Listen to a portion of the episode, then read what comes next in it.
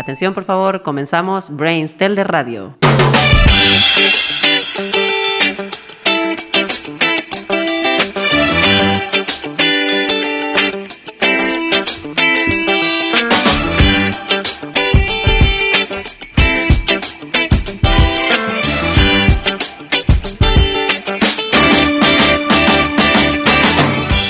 Hola, ¿qué tal? Bienvenidos a Brainstel de Radio. Hoy tenemos eh, un invitado especial. Tenemos la suerte de contar con Javier Urra, doctor en psicología, en la especialidad de clínica, pedagogo terapeuta, primer defensor del menor y miembro del Consejo Internacional de Expertos Brains. Además nos acompañan Alexandra Sánchez Hernández, alumna de primero de bachillerato, y Cristian García Santana, alumno de cuarto de la ESO. Hola, ¿qué tal?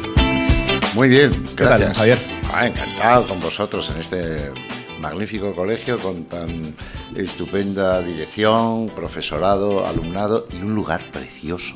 Y por lo tanto, encantado eh, que, que hoy gané. Eh, nos han puesto agua, pero a elegir, con gas o sin gas. Este es un lujo.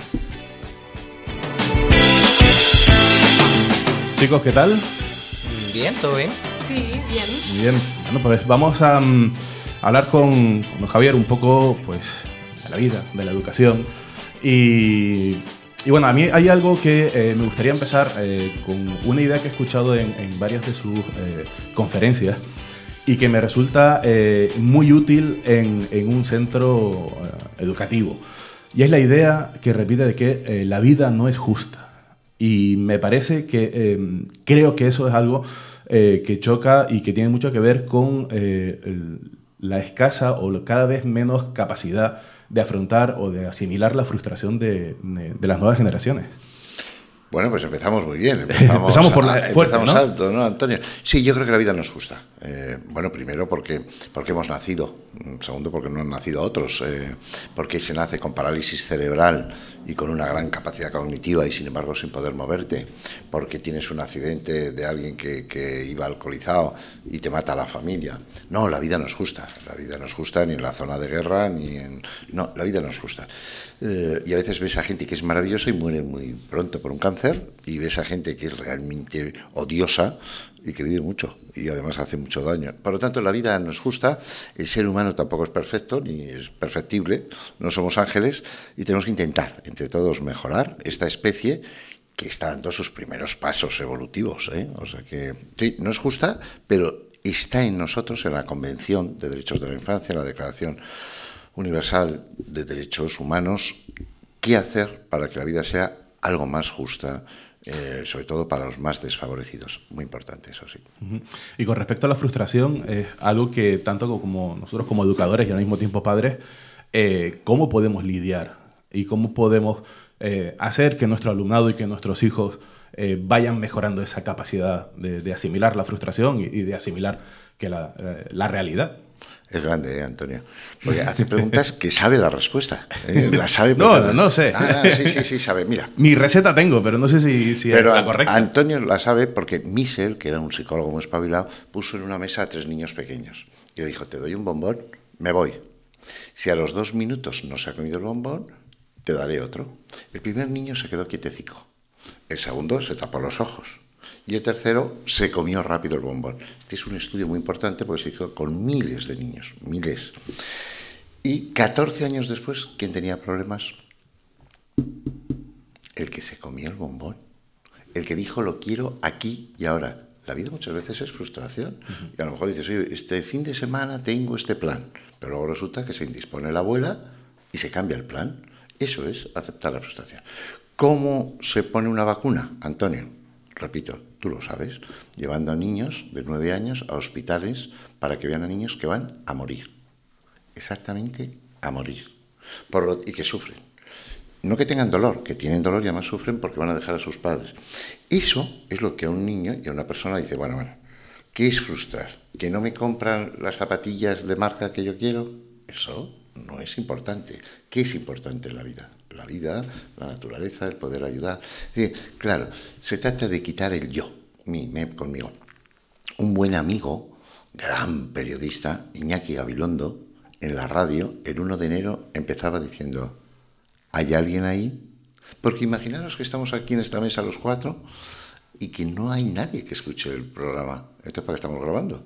Lo importante no somos nosotros, son los otros. Esa es la respuesta a cómo aceptar mm. la frustración, a cómo encontrar a gente que se le ha amputado una pierna, etcétera, o un brazo, a volver a mirar a la vida de frente y no perder la esperanza. Y ante eh, esa idea, eh, y sobre todo lo que me comentaba hace un momento de la inmediatez, eh, las redes sociales y el, devenir de la sociedad que tenemos y de, y de lo que le estamos dando a nuestros hijos, no ayuda a nada. ¿Qué opinión tiene de, todo este momento de inmediatez? Twitter, todo es en un mensaje condensado lo quiero ya. Yo creo que, me llama mucho la atención, Antonio, que hoy en la vida la gente dice, no me da la vida. Lo habréis oído a vuestros padres, no me da la vida, no llego. Pero vamos a ver, va a vivir este 84 años, nunca se ha vivido tanto. Por lo tanto, hace falta a veces hacer las cosas con rapidez. Para los que venimos de la península, a Telde, a Las Palmas, a Gran Canaria, a Tenerife, a las islas, vemos que ustedes llevan un ritmo más atemperado. Me parece que es importante aprender lo que es el sosiego, lo que es el silencio, lo que es dominar los tiempos, ¿eh? para estar en una tertulia. No todo tiene que ser inmediato.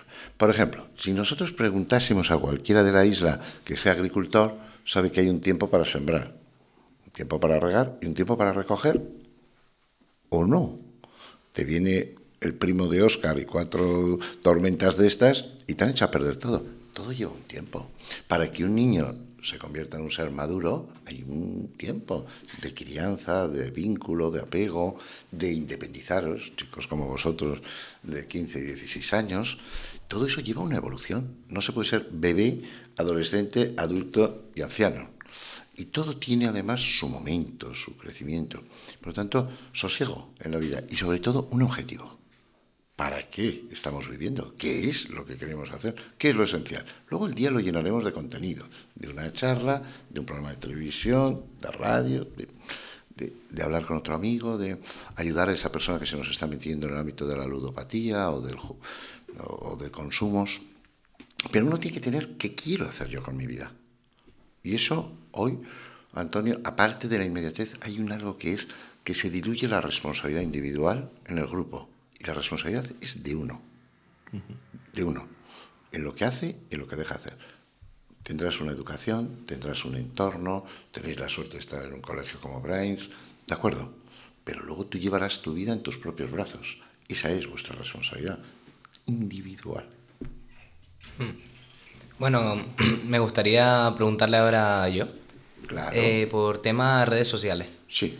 Hoy en día que cada año vemos que cada, cada, año se le dan más a niños. Ay, perdón. ¿Lo puedes apagar? A niños más, más pequeños un, un, dispositivo móvil, una manera de, de conectar con los demás. ¿Y qué, qué, recomendaría usted, por ejemplo, a los padres o, o a eh, los niños en sí sobre cómo gestionar esto, ya que cada año se le da a una edad más temprana, como, como digo. Es una muy buena pregunta. Primero, pedir disculpas, pedir perdón porque ha sonado un teléfono. Era el mío. ¿eh? Esto es lo que hablábamos antes de la responsabilidad. Pero, pero ¿quién sonaba? Que esta es otra.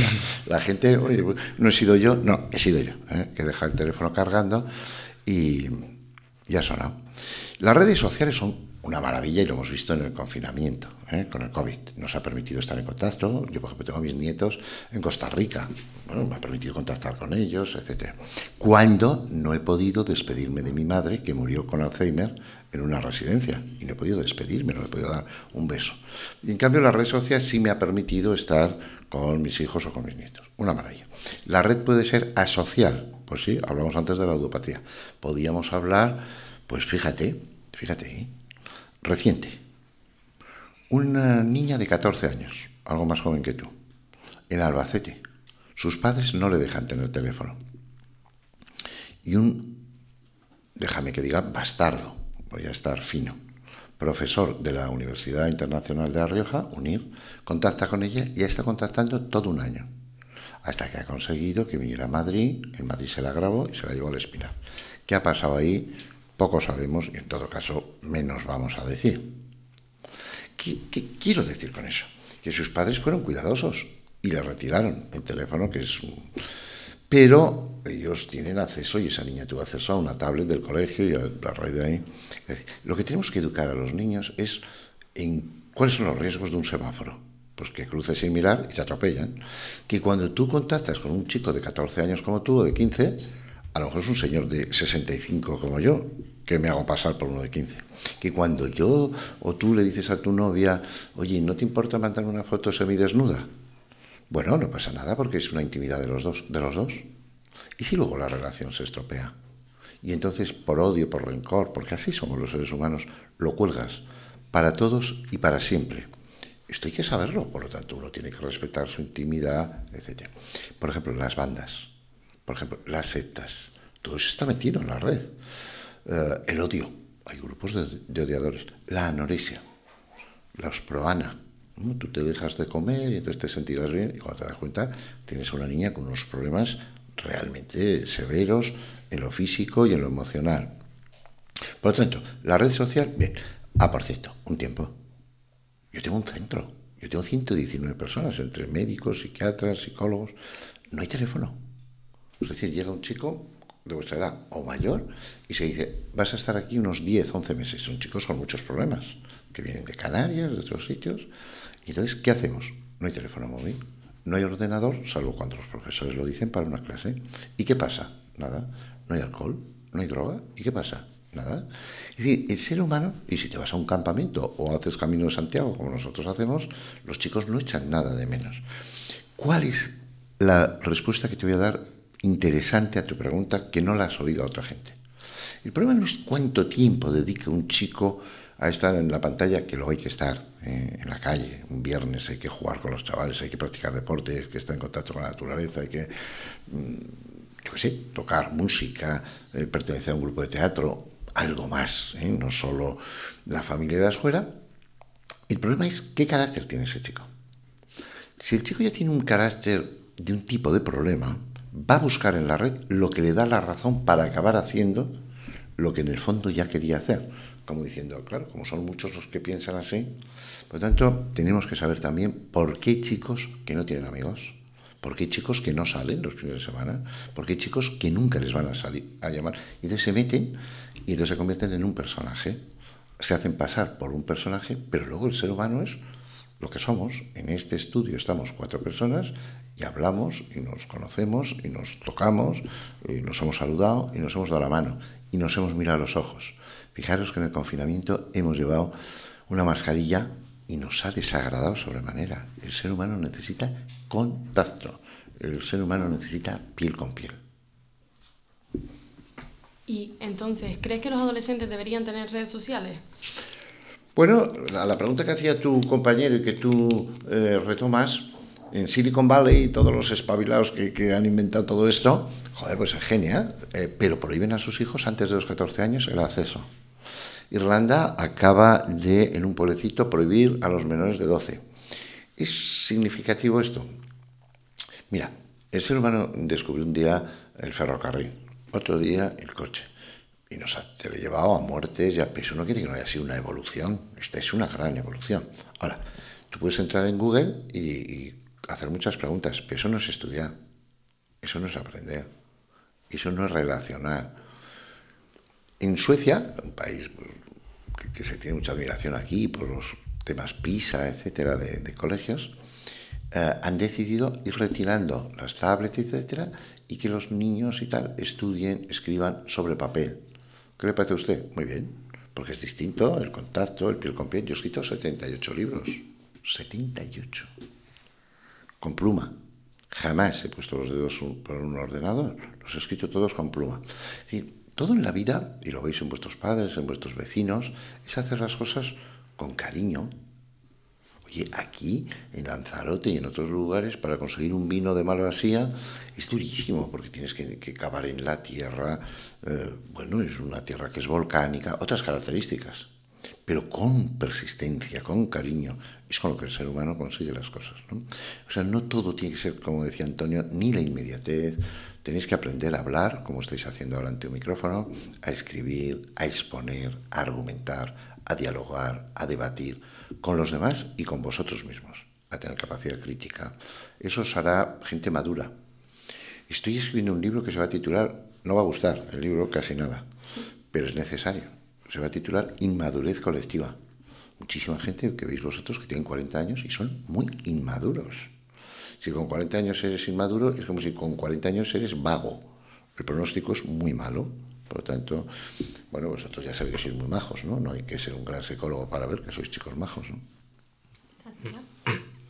Eh, bueno, me gustaría eh, continuar comentándole por tema bullying. Sí. Eh, es cierto que ya hay un montón de medidas en los centros para tratar con ello y ayudar a, evitarlo, pero sí me gustaría preguntarle por mm, qué podemos hacer para mm, detectarlo cuanto antes, porque siempre hay como una fina línea entre lo que son bromas con amigos, mmm, y un punto en el que esas bromas pueden empezar a molestar a la otra persona y pueden empezar a afectarle, aunque no lo diga. Entonces, ¿qué podemos hacer, por ejemplo, para distinguir esa diferencia y cómo detectarlo antes de que se, se agrave en algo peor? Bueno, yo creo que es que has hecho un planteamiento muy bueno. Dices una, una línea en que puede pasar que el chico no lo diga. Te voy a la situación para que no lo diga. Yo tengo en la consulta un chavalico que me lo trajo la madre porque creía que era transexual. No lo es. Es profundamente homosexual. Llevo tres años con él. ¿eh? va a un colegio buenísimo, buenísimo, en Madrid también, como son los Brains, que es el colegio estudio. Y había un día, hablando con él, ahora tiene 12 años, empezó con 9 a verme, casi se me saltan las lágrimas. Porque fíjate lo que me dijo. Me dijo, Javier, digo, ¿y problemas? Dice, no, tengo ya problemas. Digo, ¿y eso? Dice, porque aunque me peguen, aunque me ridiculicen, hago como que no me importa. Es terrible. Eh, el acoso escolar es un tema que se tiene que resolver aquí, no en la Fiscalía. Primero, porque en la Fiscalía intervenimos cuando los niños tienen más de 14 años. Segundo, porque lo tienen que ver los profesores, que tiene que ser la autoridad. Tienes 24 alumnos o 27 o los que tengas, y tú tienes que saber lo que pasa. Pero tiene que ganarse al alumnado y hacer que los resto, por ejemplo, en el centro mío, una niña con la anorexia, pues vas a pesarla y sin que tú te des cuenta, coge una piedrecilla y se la mete en el sujetador. ¿Qué es lo que yo les he dicho a las niñas antes y a otros niños? Si tú ves que una niña se provoca el vómito, etcétera, tienes que decírnoslo. Pero eso digo delante de ella. Eso no es que seas chivato, no, es que eres valiente, es que te comprometes. Eso es lo que tienes que hacer. Entonces, ¿qué ocurre? Que en el acoso tienes a uno o dos chicos que no se sienten queridos, pero que quieren ser mal interpretados, respetados, y que imponen la fuerza. Uno o dos que no tienen capacidad para defenderse y sobre todo no tienen grupo de iguales para que los defiendan. Y luego lo peor, un grupo de 20 o 25 chicos que miran para otro lado, pero que sí saben. Es decir, tú has dicho la fina línea, pero uno nota cuando el hecho es puntual o cuando ya estás a por alguien, porque es distinto, porque tiene hojas orejas de soplillo, porque tiene otra identidad o otra orientación sexual, porque tiene otra raza, porque no le gusta jugar a fútbol, sino que solo toca el chelo, siempre porque es distinto. Y ahí se ve que hay un machaque continuo, un reírse de, un eh, ciberacoso. Entonces, eh, el planteamiento es fácil. Si a mí me hicieran esto con la constancia que se le hace, ¿lo entendería una broma entre amigos, que se entiende? ¿O sería ya un machaque? ¿Qué ocurre? En la familia es muy difícil de explicar y de entender, pero a lo mejor el domingo por la noche empieza a sentirse mal, le duele el estómago. ¿Por qué? Porque el lunes tiene que venir a un colegio.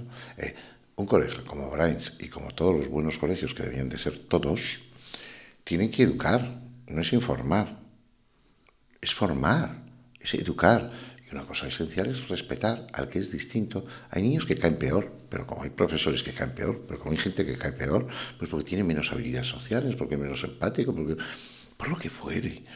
Pero eso no puede hacer que se genere un grupo en una verdadera jauría. Respuesta a tu pregunta.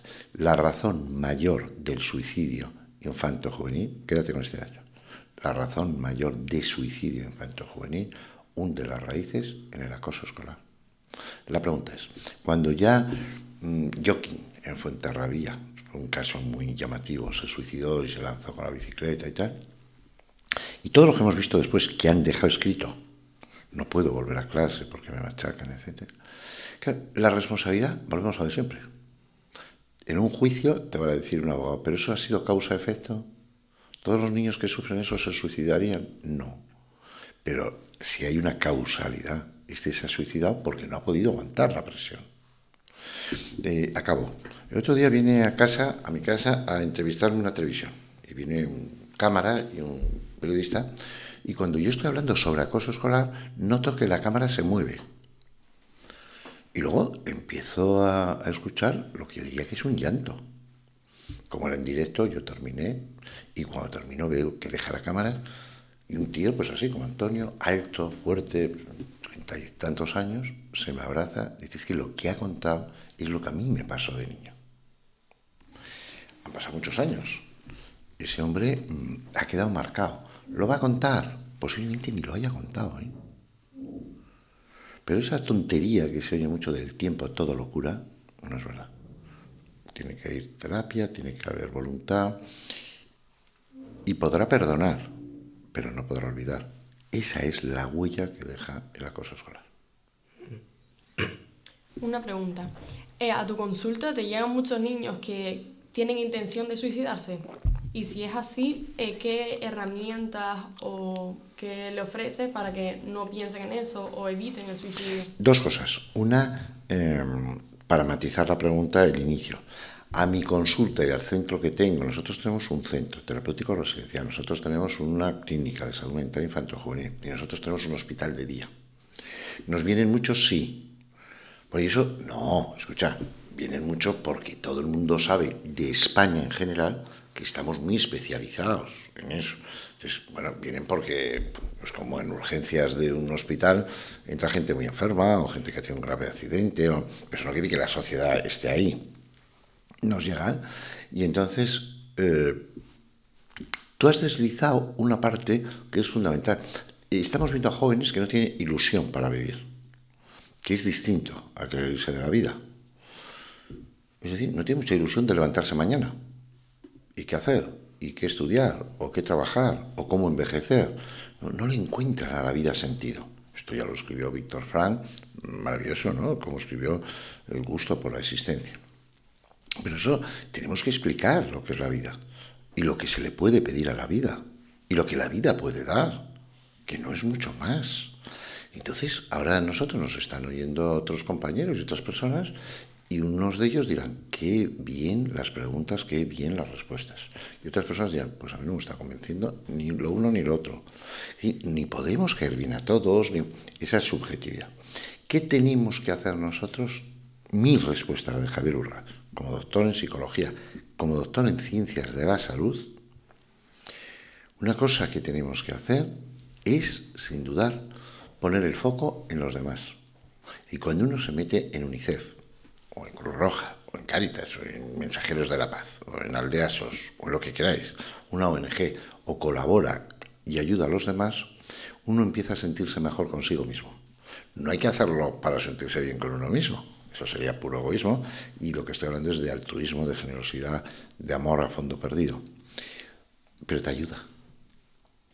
Porque entonces tus problemas, tus inicios de tristeza, de melancolía, no me atrevería a decir de depresión crónica o tal, eh, se diluyen, porque tienes una razón para los demás. Eso es. Ahora, ¿cuál es el trabajo nuestro? Es ahondar, es poner el fonendoscopio para saber por qué sufre. No hay nadie que se quiera suicidar que no sea porque sufre mucho. Otra cosa es que la causa sea objetiva o no. En Madrid teníamos un sitio de eh, bares muy conocidos eh, que se llama El Brillante. Entonces un señor ponía unos bocadillos de calamares, conocidísimos en todo Madrid, en Atocha, en muchos sitios. Y él dijo, me va mal la empresa, no puedo pagar a la gente que tiene hijos. Y todos dijimos, joder, pero lo dijo públicamente. Al tiempo se suicidó y lo dejó escrito, no puedo vivir cuando la empresa se hunde y no puedo pagar a mis trabajadores. Yo creo que todos sus trabajadores dirán, usted es un tipo magnífico, usted no tiene la culpa, no se suicide, pero él lo entendió. Cuando un anciano se suicida porque nota que tiene demencia senil, tipo Alzheimer, etc., pues a veces en ese inicio dice, joder, me voy a ir de la vida, me precipito o la medida que tome, para no dañar a los seres queridos, para no... Y los seres queridos lo que cargan es tenerle. Pero quiero decir, la persona cuando cree que no tiene respuesta a tal nivel de sufrimiento es cuando toma esa decisión. Que es lo que pasa con algunos niños eh, que se han separado eh, su pareja, parece mentira, pero es real, ese amor romántico todavía, o hablábamos antes del acoso escolar. Don Javier, podríamos estar horas y horas hablando. Y algún día. Y sí, sí, sí, muchísimo. Em, pero para terminar, para ir terminando, em, tenemos a Cristian y, y, Alexandra. Eh, Alexandra está en primero de bachillerato, Cristian entra en bachillerato el próximo curso. Se están en... será esa prueba, claro. Sí, Cristian, ah, por supuesto. Bien, bien, bien, bien, O sea que son estudiosos, van bien, sí, van bien. Sí, por supuesto. ¿Y ya saben qué quieren ser de mayores? Ahí va yo. Eso es lo ¿Ah, que. sí? Sí, Joder, este ese, es el, equipazo. ese es el destino de mi pregunta. Vamos allá, Antonio.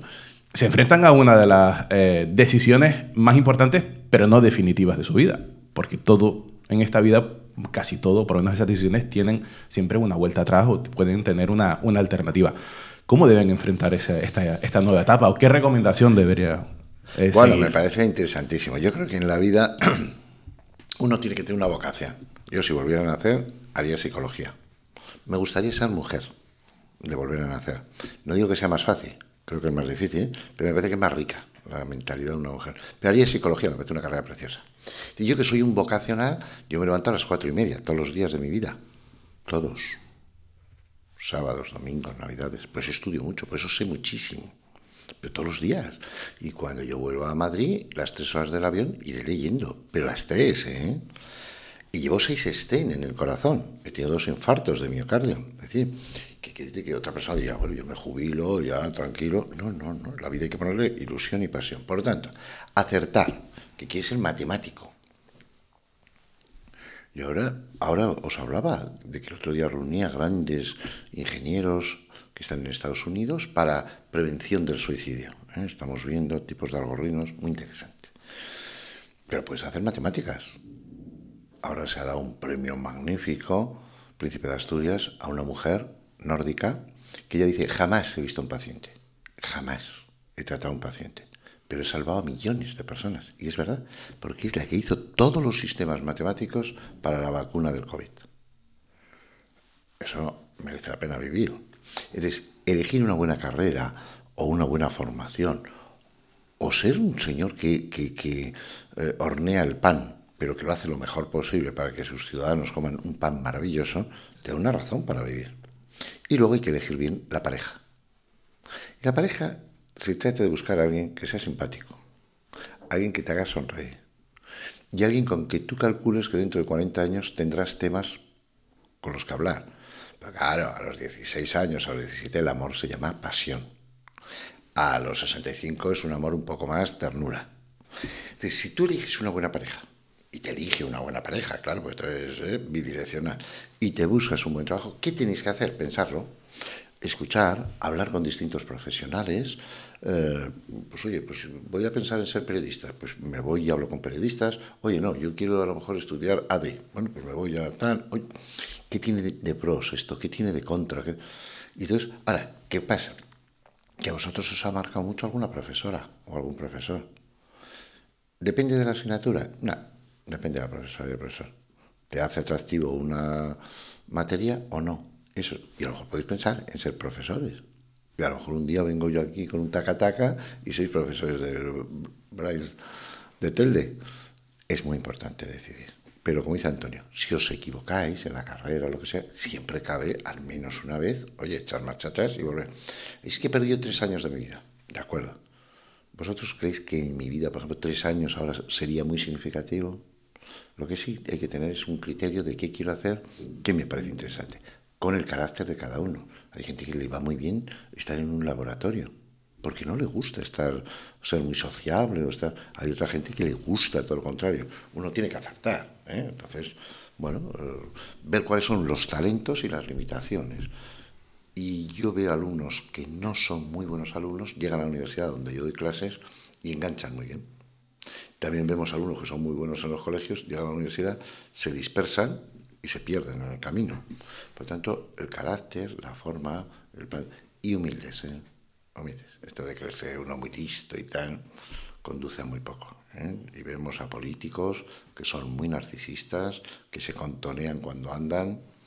De ahí a la estupidez hay una distancia cortísima. ¿eh? Sencillos, porque todo lo que sabemos es gracias a otros. Si yo volviera a nacer, yo no sabría poner un sistema eléctrico. Yo no podría hacer lo que está haciendo el técnico que está ahí. Le debemos todo a los que nos antecedieron, a los que nos acompañan, perdón, y a los que nos continuarán. Pero dicho eso, Antonio, me pareces un tío majo y estos dos alumnos me parecen estupendos también. A mí, antes de terminar, no, quiero que se quede en el aire esa pregunta que lanzaba Javier. Eh, ¿Saben lo que quieren hacer? Eh, a, ver, a mí me gustaría estudiar medicina. Yo también quiero estudiar medicina. Bien, ¿qué tal vais de nota? Bien, de nota bien. Vale. Yo os he dicho que soy doctor en ciencias de la salud. Yo doy clases en psicología, en enfermería y en medicina. Y es la carrera que más se exige en este país. O sea, cuando la gente habla de ingenierías y tal, es medicina. Luego son muchos años. Luego tenéis que ganar el MIR. Y luego, ¿no crees que está muy remunerado? Ni tiene el reconocimiento social que tenía antes. Y dicho eso, poder ayudar a la gente que sufre, que tiene dolores, es maravilloso. Y luego es amplísimo. Pues puede ser urologo, puede ser neurólogo, puede ser traumatólogo, puede ser eh, pediatra, o puede ser psiquiatra. es decir, hay tal amplitud. Por cierto, en mi época, la gente que estudiaba medicina, lo que le gustaba era ser médico de familia o rural de los pueblos. Ahora, mayoritariamente, son de dermatología y cosmética. No quiero creer no se me ha pasado por la cabeza que sea porque se gana más dinero intentando no hacer reparaciones que sí se precisan a veces, sino de poner unos labios más anchos y tal, que por cierto, quedan fatal. Y que por cierto, hay que pensar en niñas como tú, que en otros países como Brasil, etcétera, pues quieren ponerse más glúteo, quitarse un poco de pecho. Hay que quererse con el cuerpo que uno tiene, mejorarlo lo que sea con deporte y nutrición. Pero bueno, estudiaréis mucho y seréis muy buenos profesionales y daréis respuesta a la última pregunta de vuestra vida. ¿Para quién he vivido? Para vuestros pacientes. Javier Urra, muchas gracias por estar con ah, nosotros. Gracias a vosotros, encantado. Ha sido un placer. Eh, Cristian, Alexandra, gracias. Muchísimas gracias por, por acompañarnos. Eh, gracias a Alejandro Saduani por estar en la técnica y hacer que esto suene eh, fantástico. Reciban un saludo eh, de quien les habla, Antonio Inglot, y nos vemos en el próximo programa de Brainstel de Radio. Radio